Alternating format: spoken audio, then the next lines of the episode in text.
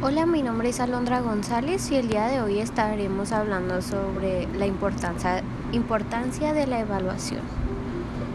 Como maestros o profesores es importante que los alumnos disfruten de cada clase que nosotros les ofrecemos y ellos siempre cuenten con alguna motivación para que el aprendizaje sea efectivo. Una herramienta para determinar si los estudiantes están logrando cumplir los objetivos marcados en la evaluación en la educativa es la evaluación. Y cuando hablamos de que de qué es la evaluación, ¿a qué nos referimos?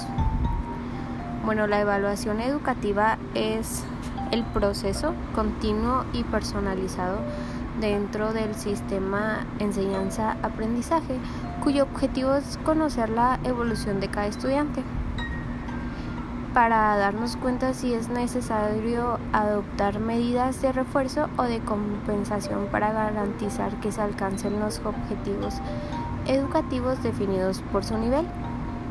Es por tanto una herramienta de gran utilidad para tomar decisiones pedagógicas para mejorar el desempeño de cada uno de los estudiantes.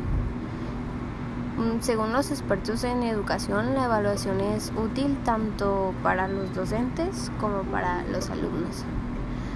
Bueno, eh, por ejemplo, para los maestros porque tienen las oportunidades de comunicar a los estudiantes cuáles son los objetivos y expectativas de aprendizaje y también les permite comprobar la eficiencia de los métodos de enseñanza utilizados.